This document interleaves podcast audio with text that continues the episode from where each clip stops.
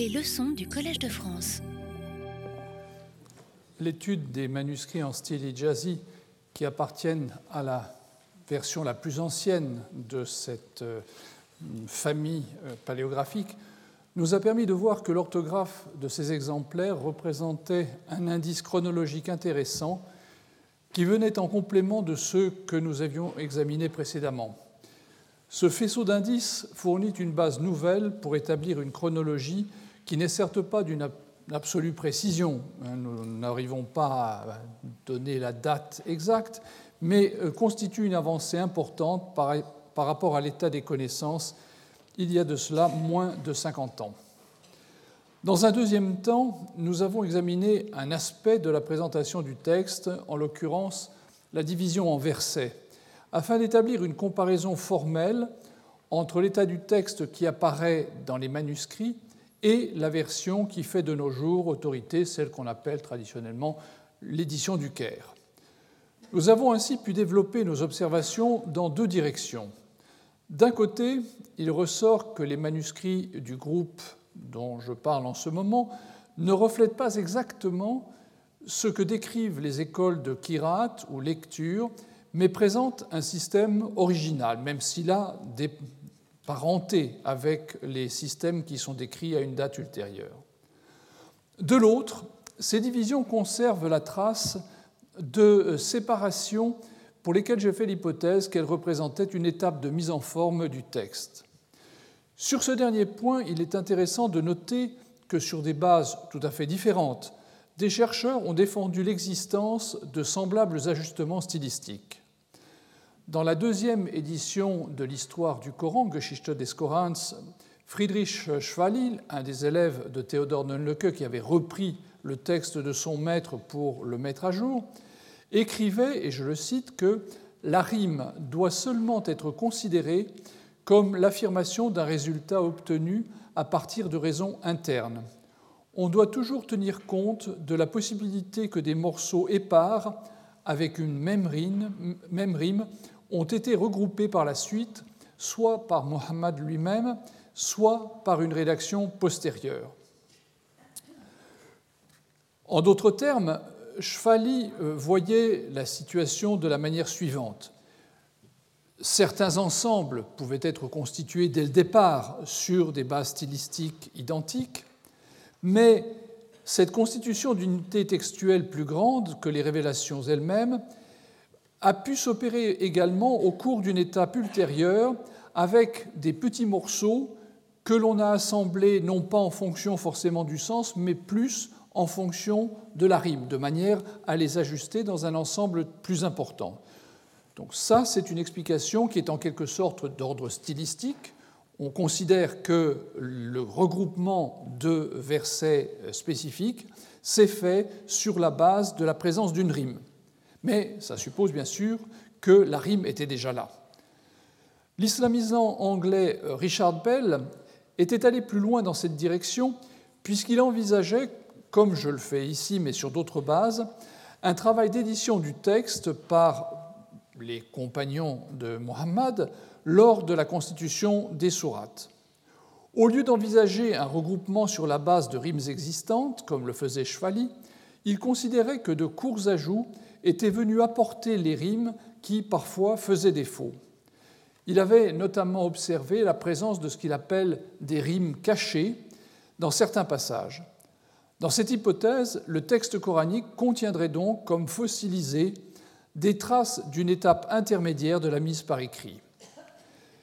Exploitant lui aussi, par exemple sur euh, ce passage du Coran de la Sourate 23, des versets qui se terminent par dans, euh, par un, versets 5 à 11 puis 15 à 16, ou en in pour les versets 12 à 14, il euh, décelait en fait que ces rimes dominantes de la sourate avaient joué un rôle, mais on va le voir dans euh, une mise en, dans une mise en place ultérieure. Vous voyez ici la traduction qui vous montre, Blacher ayant suivi à peu près la même idée que Bell, comment le verset 14 se trouve un petit peu à part?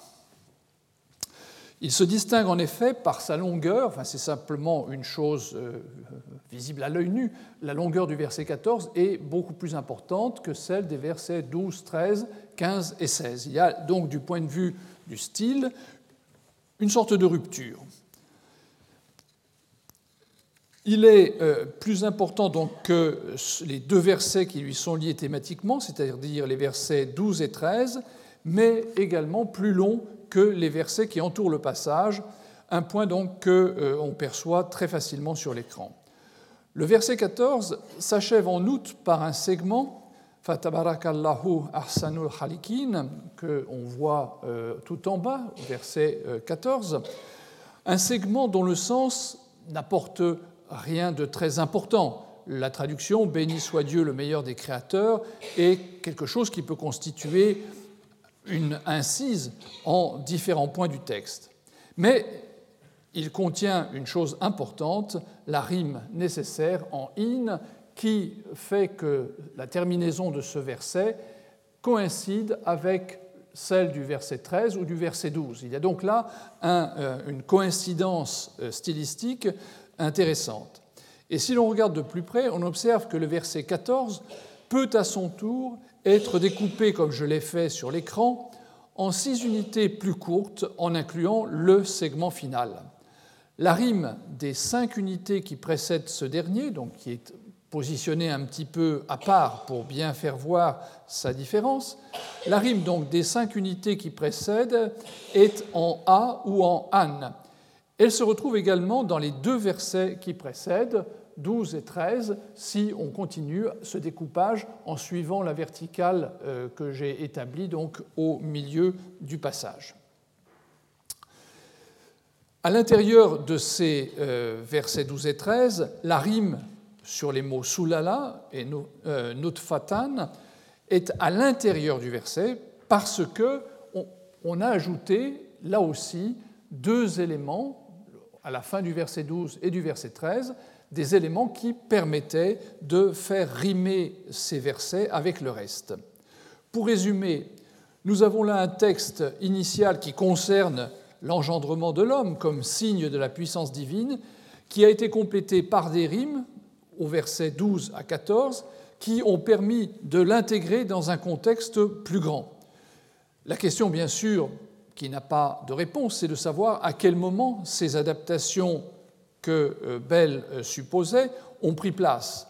Est-ce que c'était lors de la constitution de recueil partiel du vivant de Mohammed qui a donc supervisé d'une certaine manière la euh, mise au point de ces ensembles ou est-ce que c'est au moment où Osman ou un autre a mis en marche la mise par écrit? Sur ce point, la chronologie reste tout à fait incertaine, de même qu'elle l'est pour les petits versets que nous avons vus présents dans le Codex Parisino-Petropolitanus. Ce qu'avait proposé Bell en s'appuyant sur la critique interne, c'est-à-dire en examinant le texte lui-même, ce que je propose de ma part de retrouver en me fondant sur les vestiges conservés dans un ancien manuscrit, rejoindrait dans une certaine mesure une situation rapportée par la tradition musulmane à propos d'un de ces scribes de la Révélation, en l'occurrence Abdallah ibn Abishar, qui s'était exclamé en achevant de noter un verset que Mohammed venait d'annoncer.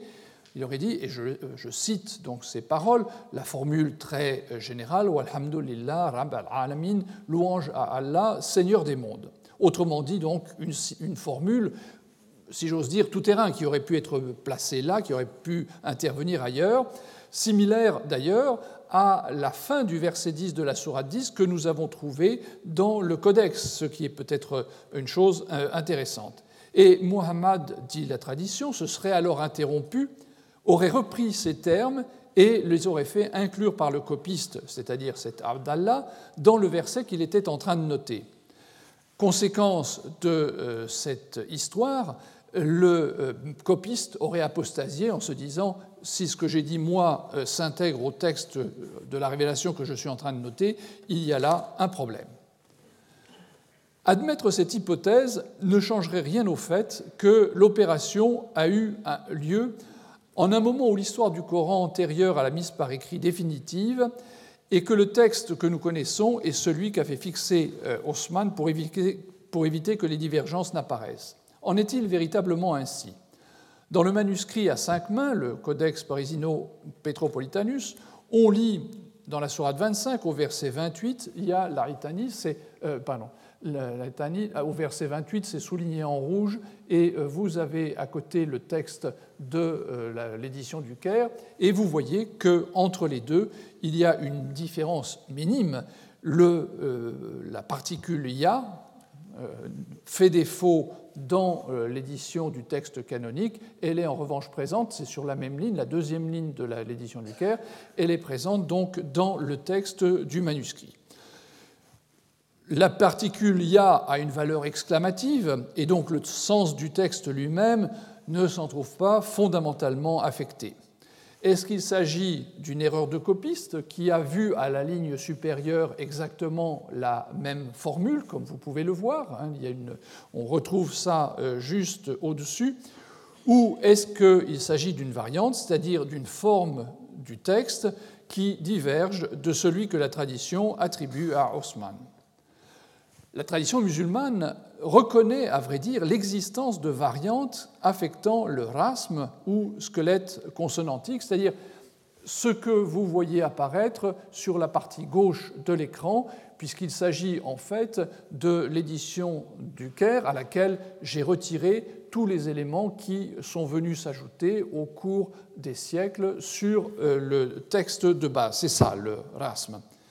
Pour la tradition musulmane, L'origine de ces variantes est liée à l'opération qu'avait menée le calife Osman. Ce dernier avait envoyé dans les grandes villes de l'Empire une copie du texte qu'il avait fait mettre par écrit par Zaïd ibn Thabit et par la commission qui l'assistait. La liste de ces villes varie légèrement, suivant différents auteurs, mais elle inclut de manière régulière les noms de Médine, de Koufa, de Basra, ainsi que Cham, la Syrie ou Damas. Sur ce point, on a euh, une petite hésitation puisque une autre ville syrienne, Homs, peut être concernée. Au cours de cette opération, de légères différences se seraient glissées dans chacun des textes, ce qui fait que l'exemplaire de Médine différait très légèrement de celui de Damas, mais s'écartait aussi de celui de Koufa et de Basra. Les ouvrages traitant des lectures, les fameuses kirat, à l'image du Kitab as-Sab'a d'Ibn Mujahid, qui est l'homme qui a, comment dirais-je, euh, canonisé euh, ces euh, lectures, conserve des listes de ces variantes affectant le squelette consonantique du Coran. On en dénombre une quarantaine pour l'ensemble du texte. Pour la tradition musulmane, elles sont avant tout liées à la lecture de telle ou telle école. Mais des savants occidentaux formés à la critique textuelle ont pensé qu'elle correspondait peut-être à des erreurs de copie bien réelles et qu'elle permettait de ce fait d'identifier le cheminement de la transmission du texte d'une copie à une autre et d'établir ainsi un stemma, en d'autres termes, un arbre généalogique des copies, de ces quatre copies ou cinq copies initiales. Dès 1860, dans sa Geschichte des Korans que je mentionnais pour la seconde édition, Théodore Noldeke en proposait un qui avait comme point de départ le Codex de Médine, qui pour lui aurait donc été le manuscrit euh, initial.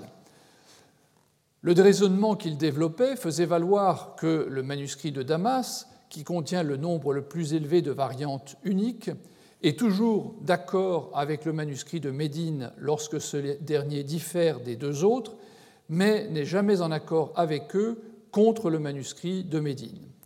Le manuscrit de Damas est donc une copie fautive et du coup un descendant du euh, manuscrit de Médine. De son côté, le manuscrit de Basra ne s'écarte jamais de tous les autres manuscrits sur un point donné, tandis que le manuscrit de Koufa est conforme à celui de Basra, sauf pour quelques variantes spécifiques. Noldeke en concluait que le manuscrit de Médine était donc très probablement l'original, d'où dérivaient deux manuscrits, d'un côté celui de Damas, de l'autre celui de Basra, tandis que celui de Koufa était une copie du manuscrit de Basra. Le manuscrit de Damas était celui qui était le plus éloigné de l'original, ces variantes n'étant pas aussi bonnes d'un point de vue grammatical que les autres. On peut, à cet endroit, poser la question de savoir si la collation était complètement ignorée dans la transmission manuscrite des débuts de l'islam. De quoi s'agit-il? À l'âge du manuscrit, une fois que le copiste avait terminé de transcrire le texte qu'il était chargé de recopier, il confrontait l'original et la copie. Généralement, en fait, deux personnes se mettaient ensemble, chacune avait un texte sous les yeux. Il confrontait donc original et copie depuis le début jusqu'à la fin pour relever euh, d'éventuelles déviations par rapport à l'original. Dans la tradition manuscrite arabe d'époque plus tardive, il n'est pas rare de rencontrer des notes du genre de celles que vous voyez dans la marge de ce manuscrit maghrébin du XVIe siècle, une note qui euh, marque les étapes de la collation, qui définit les personnes qui l'ont faite et la date. L'existence de listes de divergences conservées par la tradition à propos du Coran laisse supposer, puisqu'il y a eu des divergences, qu'à l'époque où les manuscrits de référence ont été transcrits, la procédure de collation n'était pas connue, ou pas en usage du moins, dans le nord-ouest de l'Arabie. La tradition étant à ses débuts, elle n'avait peut-être pas euh, encore incorporé toutes les techniques pour préserver euh, la euh, correction euh, du texte. On pourrait s'arrêter là, mais la tradition musulmane suggère précisément le contraire. Dans ce même récit de la mise par écrit, mais dans une étape antérieure, il nous est rapporté que Zaïd, le copiste de Osman, après avoir achevé sa recension, avait comparé soigneusement cette dernière avec les feuillets de Hafsa. Donc Hafsa, euh, fille de Omar, avait hérité de son père les euh, feuillets qu'avait fait euh, rédiger par Zaïd le premier calife Abu Bakr. Et donc il avait constaté, Zaïd, au cours de cette deuxième opération, l'exacte conformité de la copie qu'il avait faite pour Osman avec le modèle des feuillets de Hafsa. Le verbe qui est employé, arada, pour définir cette opération, possède un sens technique qui se situe dans un contexte ou d'apprentissage ou d'enseignement. Reinhard Dozy, l'auteur d'un dictionnaire au XIXe siècle, euh, signale euh, que, et je le cite, ce verbe s'emploie en parlant d'un professeur qui récite dans ses cours les livres qu'il sait par cœur, ce que je suis en train de faire en ce moment, et aussi en parlant d'un disciple qui euh, récite un écrit à un professeur afin de profiter de ses observations et ses corrections, ou bien qui récite certains livres afin de prouver qu'il les sait par cœur, en d'autres termes, qui passe son examen. Dans les traditions liées au contexte de la compilation, le verbe fait référence à ce processus de récitation par l'élève, c'est un élève euh, tout relativement, mais il a également une valeur plus spécifique lorsqu'il apparaît à propos de la transmission écrite et désigne dans ce cas le processus de collation par lequel l'exactitude de la copie dérivant de l'exemplaire, le modèle employé par le copiste pour la transcription, est vérifiée par confrontation. Or, ce même verbe arada est employé, et cela c'est un point intéressant, dans les récits de la tradition musulmane à propos du passage des révélations de l'ange Gabriel à Mohammed et notamment à propos de la manière particulière dont la version définitive du Coran aurait été fixée au cours d'une dernière session. Je cite un passage euh, d'Ibn Abi Shaba qui euh, rapporte cette tradition. Le prophète récitait une fois le Coran devant Gabriel chaque année au cours du mois de Ramadan, et dans l'année au cours de laquelle il mourut, il le récita, et c'est là où il emploie le verbe arda, deux fois devant lui. Si nous en tenons à ces témoignages, il en ressort que la technique de la collation, le processus de contrôle de la conformité entre original et reproduction, qu'elle soit orale ou écrite, était donc en usage, non pas seulement au moment où Zaïd faisait son texte, mais à une étape antérieure du vivant de Mohammed lui-même. Il est donc surprenant que le souci de préserver l'intégrité du texte ait connu une sorte d'absence, de trou noir, au moment où le texte ayant été fidèlement retranscrit par Zaïd ibn Thabit, il fallut préparer ces exemplaires essentiels dans le dispositif de transmission qui furent envoyés aux quatre coins de l'Empire. Viviane Comero a souligné que cette insistance sur la fidélité du texte canonique un original miraculeusement préservé ou retrouvé est un topos bien connu dans la littérature religieuse lorsqu'elle traite précisément de ce passage crucial de la transmission orale, de l'enseignement oral à la mise par écrit. Un euh, savant anglais qui a travaillé sur le manuscrit euh, sur le euh, Parisino Petropolitanus, le manuscrit que vous connaissez maintenant euh, par cœur, a identifié 13 variantes dans la partie qui est conservée à la Bibliothèque nationale de France. Elles correspondent à des lectures propres à l'exemplaire syrien et associées à la lecture d'Ibn Amir. À propos des deux autres, Dutton écrivait qu'elles indiquaient presque certainement cette même lecture. L'une dans la sourate 7 au verset 43 le serait indiscutablement si un wow n'avait été ajouté au-dessus de la ligne. Les autres lectures en comportent en effet un à cet endroit. La conjonction de coordination wow, qui veut dire simplement est, euh, et c'est euh, cela qui euh, distingue la copie de Damas. Doughton estimait que cette lettre représentait un ajout et qu'à l'origine, le texte reflétait exactement sur ce point la lecture d'Ibn Amir, c'est-à-dire la lecture de Damas. S'il ne fait pas de doute que le texte a été rectifié, il est en revanche très difficile de décider si la retouche est presque contemporaine de la copie ou si elle lui est largement postérieure. Un autre passage dans la Sourate 6, au verset 138, euh, pardon, 137 constitue également un cas de correction. Mais il s'agit ici d'un grattage et l'examen du manuscrit donne raison à l'hypothèse de Dutton qui restituait un ya et retrouvait ainsi une particularité damascène. Il s'agit du mot qui est souligné deux fois en rouge euh, sur la partie gauche de l'écran, euh, qui correspond donc au même mot, à la même ligne, mais dans l'édition du Caire, où vous voyez qu'il y a un wow.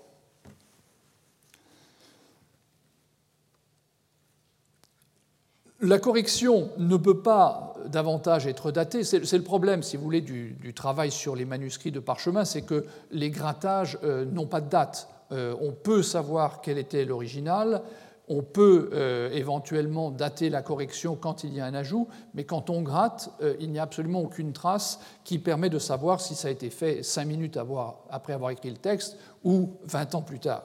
Donc, sur ce point, bien sûr, la datation nous fait défaut.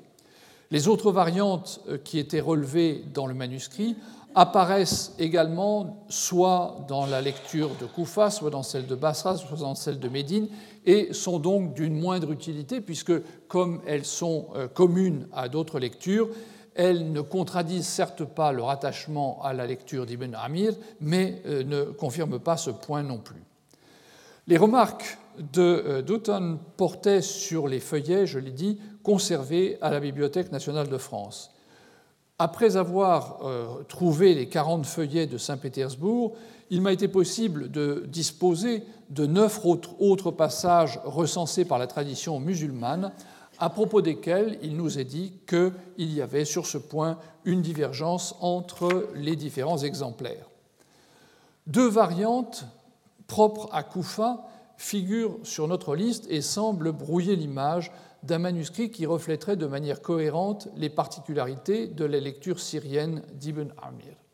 Dans euh, ce manuscrit, euh, euh, tout en bas, vous, il y a début du verset 112 qui commence par un verbe qu'on peut lire comme cool, qui est la lecture de Koufa, chose que l'on retrouve sur la première ligne au sommet, euh, au début du verset 114 euh, de la Sourate 23.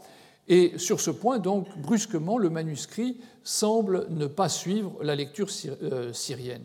Or, La raison de cette convergence surprenante et déconcertante apparaît tout de suite. Il s'agit bien sûr d'un cas où l'orthographe ancienne laisse planer l'ambiguïté entre les deux formes verbales kala, il a dit, et kul, dit, l'impératif, toutes deux similaires à cette époque et indiscernables sur les copies de l'époque ancienne. La lecture kul, qui est propre à deux des trois transmetteurs de Koufa, Hamza et Al-Kisai, le troisième, euh, en revanche, lisait Kala, ce que l'on retrouve effectivement dans l'édition du Caire, où, pour accommoder les trois lecteurs koufiens, le alif long est écrit au-dessus de la ligne de manière à laisser la possibilité aux autres écoles euh, koufiennes de retrouver leur euh, rasme et pas celui de Asim. On classera dans la même catégorie ce qui n'est qu'une variante orthographique également, en, euh, dans le verset 68 de la sourate 43, euh, où on a euh, Pardon, là j'ai une, diapositive qui manque, où on a donc euh, l'interpellation Ya euh, Ibadi, écrit avec un Ya final dans les codex de Médine et de Damas, mais sans Ya final dans les autres. Pour ces deux passages, donc, il est impossible de savoir laquelle des deux formes le copiste de notre manuscrit a voulu effectivement écrire. D'autres lectures ne contredisent pas les conclusions de Douton, mais n'apportent pas non plus d'éléments nouveaux. Dans la sourate 23, toujours, au verset 85, euh, non, décidément, 85, euh, 87 et 89, notre copie présente la, séquence suivante Lillahi, Lillahi, Lillahi. Cette lecture est commune à tous les codex des Amsar, à l'exception de celui de Basra. Donc, sur ce point, euh, Damas ne fait pas exception et c'est ce qu'on retrouve sur le manuscrit. Gotthelf Bergstresser signale cependant que deux sources présentent la triple, répétition de l'illahi comme une lecture propre à Damas, auquel cas ça confirmerait euh, ce que nous voyons dans le manuscrit. Ibn Abi Daoud, l'auteur du livre des codex coraniques, rapporte que cette lecture serait en fait le résultat d'une correction apporté à l'époque omeyyade par Al-Hajjaj. Donc vous voyez que sur ce point, la tradition musulmane n'est pas tout à fait euh, sûre de l'explication de cette variante. En fait, dans les variantes présentes dans la partie du manuscrit qui se trouve à Saint-Pétersbourg, euh, la plupart sont fréquemment communes à Médine et à Damas. Seule une variante, dans le verset 57 de la sourate 10, euh, pardon, verset 10 de la sourate 57, ce que l'on voit euh, souligné deux fois en rouge, la lecture Kullun est celle seulement d'Ibn Amir, alors que toutes les autres tiennent pour Kullan, c'est-à-dire avec un alif final euh, après le, le, lam. Ainsi, l'ensemble du manuscrit finalement est assez cohérent dans cette adhésion à la lecture d'Ibn Amir, à la lecture syrienne. En lisant le texte du euh, Codex Parisino-Petropolitanus et en le comparant avec le texte canonique moderne, nous avons donc déjà vu apparaître deux types de variantes. Les unes, celles que je viens de signaler, correspondent à des particularités de chacune des copies que le calife Osman, selon la tradition, avait fait établir au lendemain de la fixation du texte qu'il euh, euh, qu'il avait envoyé donc dans les euh, différentes grandes villes de l'Empire. Les autres, et on en a vu un exemple à l'instant, peuvent être expliqués par des spécificités orthographiques de l'époque et en particulier par ce que nous appelons la scriptio defectiva, c'est-à-dire une façon de noter l'arabe qui fait l'économie de la notation du halon, ce qui peut bien sûr avoir des conséquences. Il faut cependant bien voir que s'il est possible de rapprocher le texte du manuscrit de la version coranique, c'est au prix d'une décision. Par exemple, si je décide de lire là où l'édition moderne lit euh, Kitab, mais où le texte ancien peut être lu aussi bien Kitab, un livre, mais aussi Kutub, des livres, voire Katib, un scribe, ou encore de lire euh, de lire le même rasme, euh, soit yakulu, il dit, ou takulu, tu dis. Donc, si vous voulez, le, manuscrit, qui est ce que vous voyez euh, sur l'écran, peut être lu de différentes façons dans la mesure où il lui manque tous ces signes qui, dans la version moderne, donnent exactement le texte tel qu'il faut le lire. Ici, nous avons un texte, en fait, qui est assez ouvert. Alors, bien sûr, nous pouvons présumer que la tradition a conservé le souvenir de la façon dont le texte était récité et lu à l'époque, mais nous devons également nous souvenir que sur certains points, la tradition semble euh, divisée sur ce qu'il fallait lire. Outre ces divergences que je viens de mentionner, le Codex Parisino-Petropolitanus présente par endroits un texte qui ne peut être expliqué en suivant l'une ou l'autre des deux pistes que je viens d'indiquer. Plusieurs de ces divergences relèvent de toute évidence d'une faute de copiste. Malgré tout le soin apporté à une transcription fidèle du texte, des erreurs pouvaient se produire et la tradition relative à cette époque montre que les contemporains en étaient parfaitement conscients. Le doute est parfois permis. Dans la Sourate 3, au verset 189, dans le manuscrit euh, dont je parle, le texte initialement copié doit être lu euh, c'est tout en bas, la dernière ligne. Hein, vous voyez la dernière ligne de texte se lit Wa Allah Malik as-samawat wal ard, si on lit le texte du manuscrit. Ça pourrait être une variante, l'absence de vocalisation ne permettant pas de trancher. Selon le principe adopté initialement, la continuité de la transmission et les passages parallèles conduisent à faire l'hypothèse d'une faute, d'autant que la suite du verset laisse ouverte la possibilité d'un saut du même au même. Il faudrait donc lire euh, légèrement différemment en supprimant l'alif initial de Allah et lire wa lillah mulk as-samawat wal ard. Donc au lieu de lire et Dieu est le roi des, euh, cieux et de la terre, euh, on lirait donc et euh, c'est à Dieu qu'appartient la royauté des cieux et de la terre. Vous voyez que la, différence est minime, mais euh, elle est présente. L'hypothèse d'une formulation divergente avec Malik au lieu de Moulk ne peut être complètement écartée sur ce point. Dans quelques autres endroits du manuscrit, le copiste semble s'être rendu compte de son erreur, quand il en faisait une, et avoir lui-même apporté des rectifications. Dans la majorité des cas, il s'agit cependant d'interventions ultérieures qui sont probablement échelonnées dans le temps.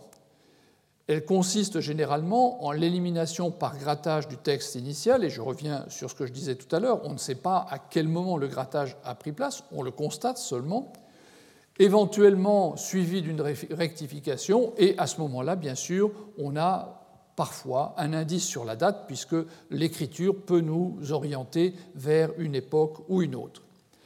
Il est souvent possible de déchiffrer ce qu'avait écrit le copiste avant que ce ne soit gratté, mais en quelques points du manuscrit, le correcteur a tellement bien raclé le parchemin qu'il est absolument impossible de discerner quoi que ce soit. Le, le manuscrit a donc été soumis à une suite de lecture et de contrôle qui ont visé à en faire disparaître ce qui était considéré ou bien comme des fautes ou bien comme des divergences par rapport à une norme dont on voit bien maintenant qu'elle a pu varier quelque peu au fil du temps. Il subsiste néanmoins un très petit nombre d'erreurs qui n'ont pas été amendées de manière fort curieuse. Et là, ce sont vraiment des erreurs très visibles, qui ne font pas de sens. Elles correspondent essentiellement et c'est un point euh, qu'il faut remarquer, à la contribution d'un des copistes, celui que j'appelle C, celui qui a copié, disons, la fin du manuscrit. Il semble avoir fait déjà preuve d'une moindre rigueur lorsqu'il était amené à ponctuer la fin des versets, alors que les autres copistes, eux, le faisaient avec beaucoup de conscience. On peut relever deux cas de dithographie sous son calame, c'est-à-dire de cas où il écrit deux fois une lettre.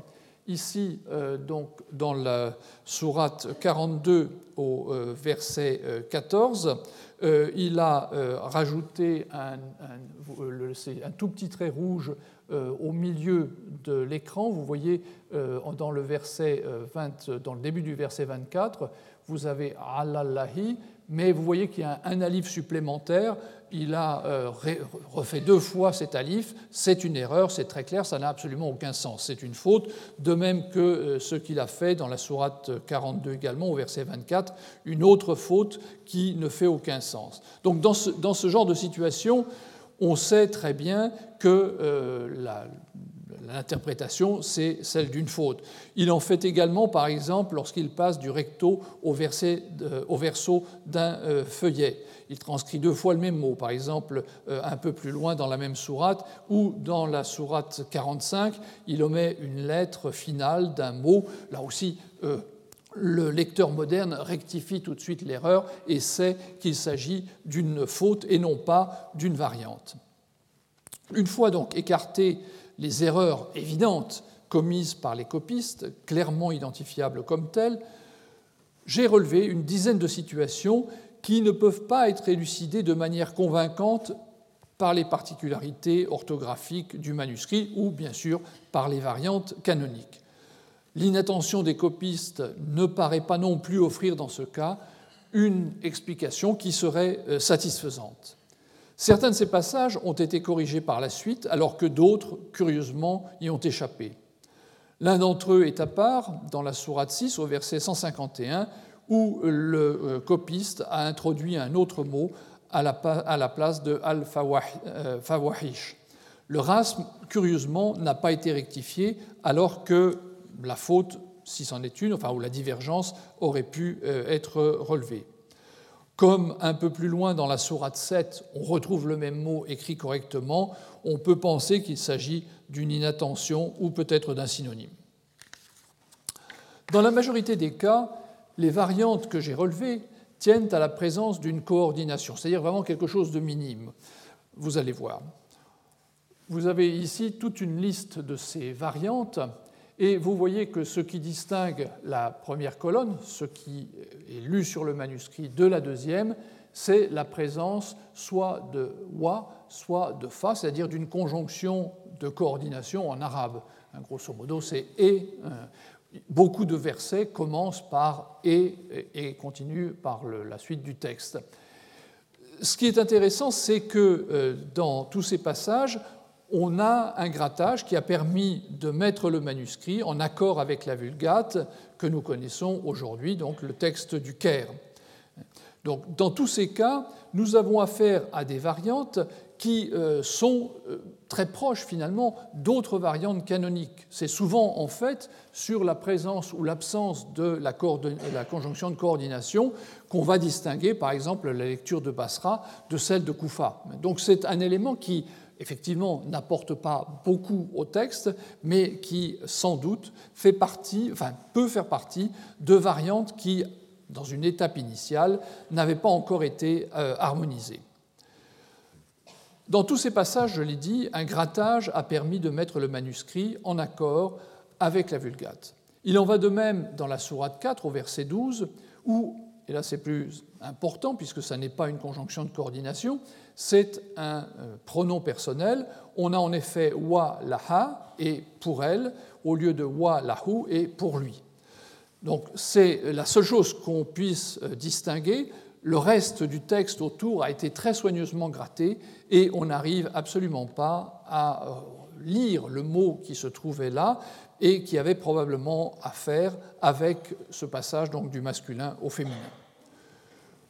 Pour, terminer euh, cette liste, il y a une dernière euh, variante dans la Sourate 26 au verset 214 où nous avons un pronom suffixé qui a été gratté et on est passé donc de wa andirhu, qui est le texte qu'on lit dans le manuscrit ou qu'on lisait dans le manuscrit, et on est revenu à andir comme on le trouve dans la Vulgate.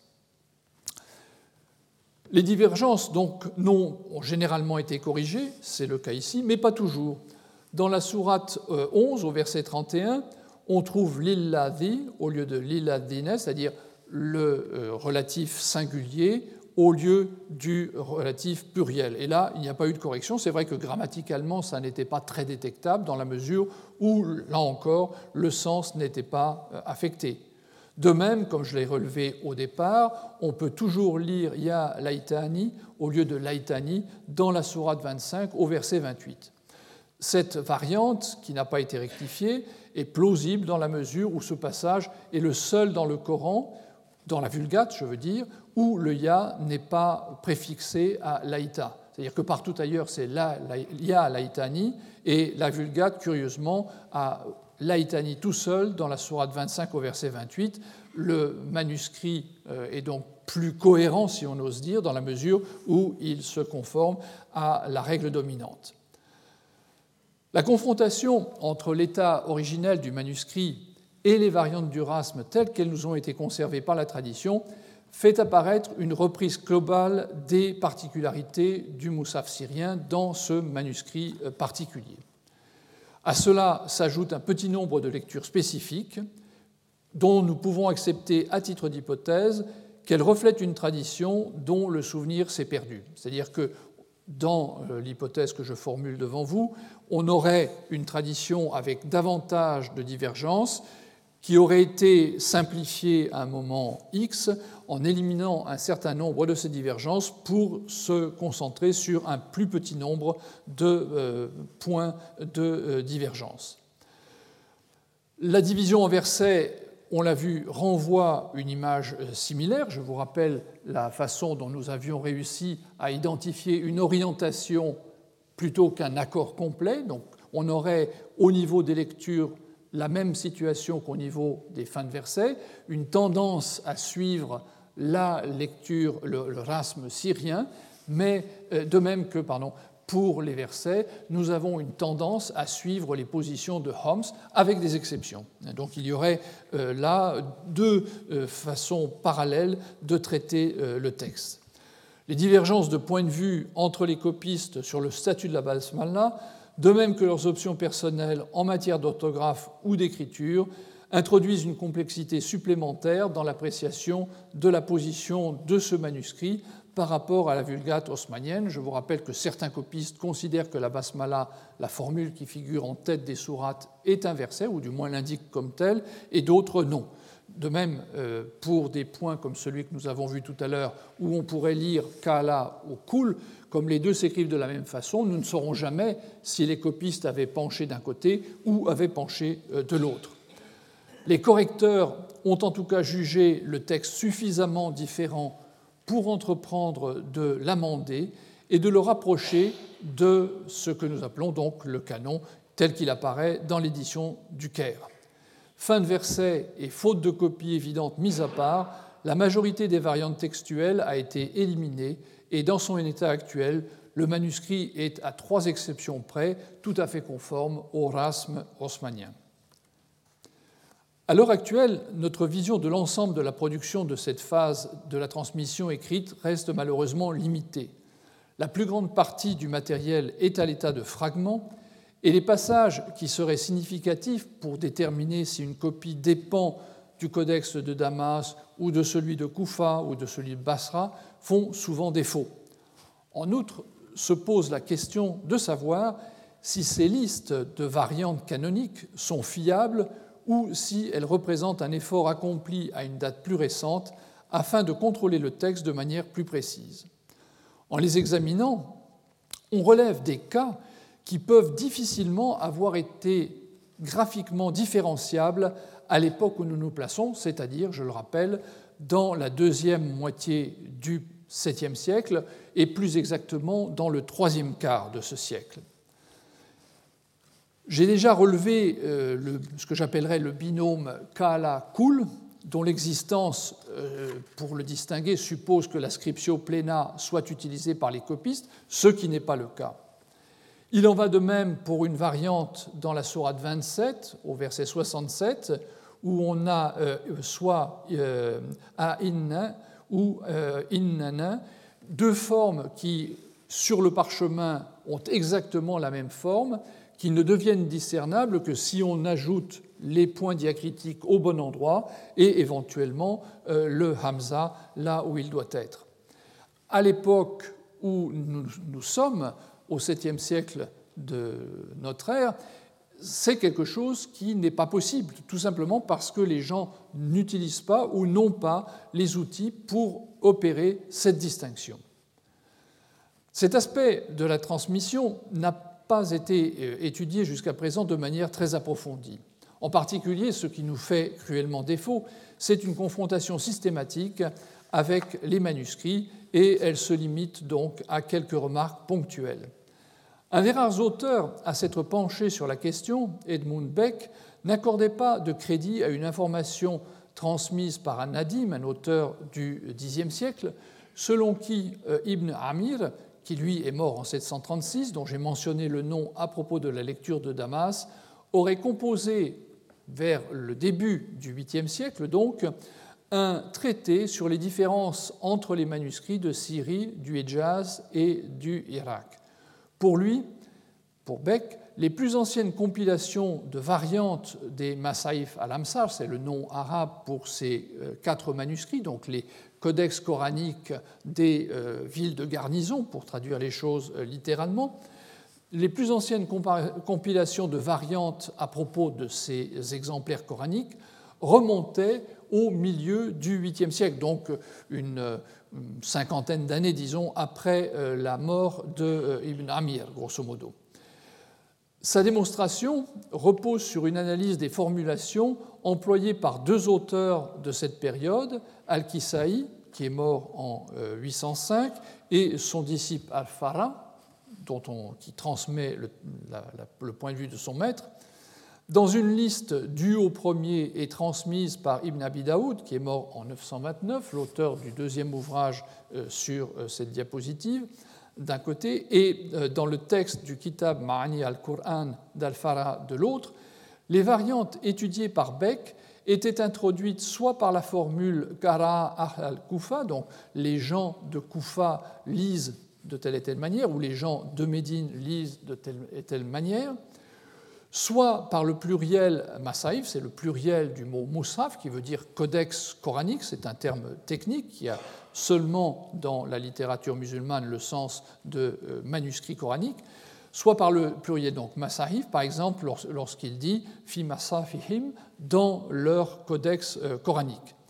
Cette façon de s'exprimer contraste avec l'usage qui apparaît dans une seconde liste figurant dans le traité d'Ibn Abi Daoud, cette fois-ci c'est la deuxième euh, séquence, et provenant d'Abu Hatim as-Sijistani qui est mort en 850. Les variantes régionales y sont présentées en utilisant le singulier Mus'haf, par exemple Mus'haf al-Kufa, le codex coranique des gens de Koufa, ce qui euh, réduit les choses. Dans le premier cas, on parle, disons, d'une situation dominante pour les gens de Koufa, leurs manuscrits, etc. Dans le deuxième, il y a une sorte d'abstraction qui, euh, s'est produite et on parle de l'exemplaire un peu abstrait des gens de Koufa. Ils avaient bien sûr plusieurs manuscrits, mais ce qui est euh, signifié par cela, c'est qu'il y a en quelque sorte une version de référence. Par la suite, Ad-Dani, qui est mort en 1053, a bien continué à employer le pluriel, mais à l'intérieur de formules globalisantes, grosso modo dans la majorité euh, des euh, manuscrits de Koufa, etc. Beck observait en outre qu'Al-Farah, et je reviens donc à mon premier exemple, à la troisième façon de désigner les choses, il observait donc qu'Al-Farah signalait à plusieurs reprises que la lecture qu'il commentait se trouvait dans quelques manuscrits, quand il dit Fi Ba'adi Masaif al-Kufa, donc dans quelques manuscrits des gens de Kufa.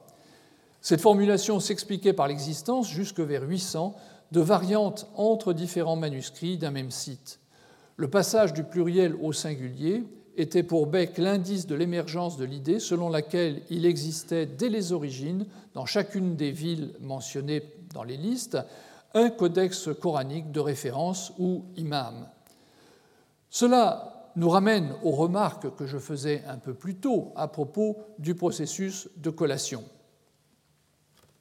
Les récits sur l'application de ce processus dès l'époque de Mohammed et des premiers califes sont en contradiction avec la situation qui apparaît avec la transcription des copies de référence qui sont envoyées dans les grandes villes du jeune État musulman. Il faudrait en effet admettre que des différences très perceptibles n'auraient pas été détectés lors de la phase de contrôle. D'un autre côté, l'étude de la tradition musulmane et des listes de variantes canoniques conduit à penser que l'attention portée à ces divergences s'est fait jour à une date postérieure. Un travail d'élaboration des listes eut lieu progressivement à partir d'observations empiriques. Nous connaissons malheureusement, je l'ai dit déjà une première fois et je le répète, nous connaissons encore mal le témoignage des manuscrits anciens à propos des variantes. Otto Pretzl, un des collaborateurs de la seconde édition de la Geschichte des Korans, avait pu jadis faire un premier sondage dans les Corans de la bibliothèque du musée de Topkapi Saray à Istanbul. Il avait constaté qu'il présentait des textes mixtes et en donnait pour exemple les manuscrits Y744 et euh, le manuscrit M1. Le premier, disait-il, reprenait majoritairement les particularités du rasme médinois, à une exception près. L'autre manuscrit comportait une lecture mécoise et peut-être une autre de Koufa dans un texte marqué par les leçons de Damas, soit isolées, soit sur les points où elles s'accordent avec Médine, mais qui les ignorait à six reprises. J'ai moi-même relevé, mais là on se place à une époque légèrement postérieure, que le fragment Omeyyade Marcel XIII suivait principalement la tradition de Damas. En plus de trois lectures communes à cette ville, à Médine et à Basra, il comportait deux de celles qui sont spécifiques à Damas, mais en laissait une troisième, donc il n'était pas totalement euh, damascène. Beck a montré, dans son analyse d'un passage d'Al-Farra, où la variante canonique de la sourate 6, au verset 137, que nous avons vu tout à l'heure, est introduite par l'auteur par les mots Wafi Ba'di Masaif Arasham, c'est-à-dire et dans quelques manuscrits coraniques des gens de Syrie, qu'elle n'était pas unanimement acceptée par les Syriens à son époque et n'était donc attestée que dans certains de leurs manuscrits. Dans le manuscrit parisien à cinq mains, le Codex Parisino-Petropolitanus, ce point du texte est euh, l'unique exemple où l'une des lectures d'Ibn Amir a fait l'objet d'un grattage. Cette correction se placerait donc à un moment où, comme le laisse entrevoir le témoignage d'Al-Farra, la variante n'était pas encore pleinement reconnue comme une des composantes du système damasquin. De manière similaire, un correcteur ultérieur a éliminé dans le fragment Marcel XIII que vous voyez sur l'écran la lecture syrienne dans la sourate 40 au verset 21 pour la remplacer par celle qui, selon la tradition, figurait dans les trois autres Masaïf al-Amsar, les codex coraniques des euh, garnisons. Les variantes sont donc effectivement attestées dans la tradition manuscrite, mais ni leur diffusion ni leur regroupement dans les Corans ne correspondent rigoureusement au système tel qu'il nous est présenté par Ad-Dani, pour prendre cet exemple, cet auteur andalou du XIe siècle étant finalement le fondateur de la, euh, version euh, officielle, largement reçue, des variantes de lecture, tant du rasme que des, euh, des autres kirates.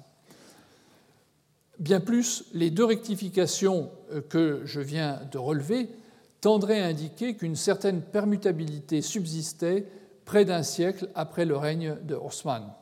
Ainsi, le témoignage d'Al-Farra et les quelques copies anciennes analysées coïncident-elles pour nous donner l'image, au 8e siècle, d'une situation complexe où se manifestaient encore des divergences non seulement entre Médine, Damas, Basra et Koufa, mais également à l'intérieur de chacune de ces villes. S'il en était ainsi au 8e siècle, on peut penser qu'au 7e siècle, la situation était encore plus marquée, puisque l'effort de contrôle sur le texte n'avait pas encore porté tous ses fruits. Nous nous sommes placés dans la perspective, jusqu'à présent, du texte coranique, celui qui, selon la tradition, a été mis au point sous le règne du calife Osman. Mais la tradition nous signale, et je l'ai déjà rappelé, l'existence d'autres recensions euh, auxquelles j'ai déjà fait allusion. Que savons-nous à leur propos? Quelles informations nous apportent-elles à propos du texte du Coran?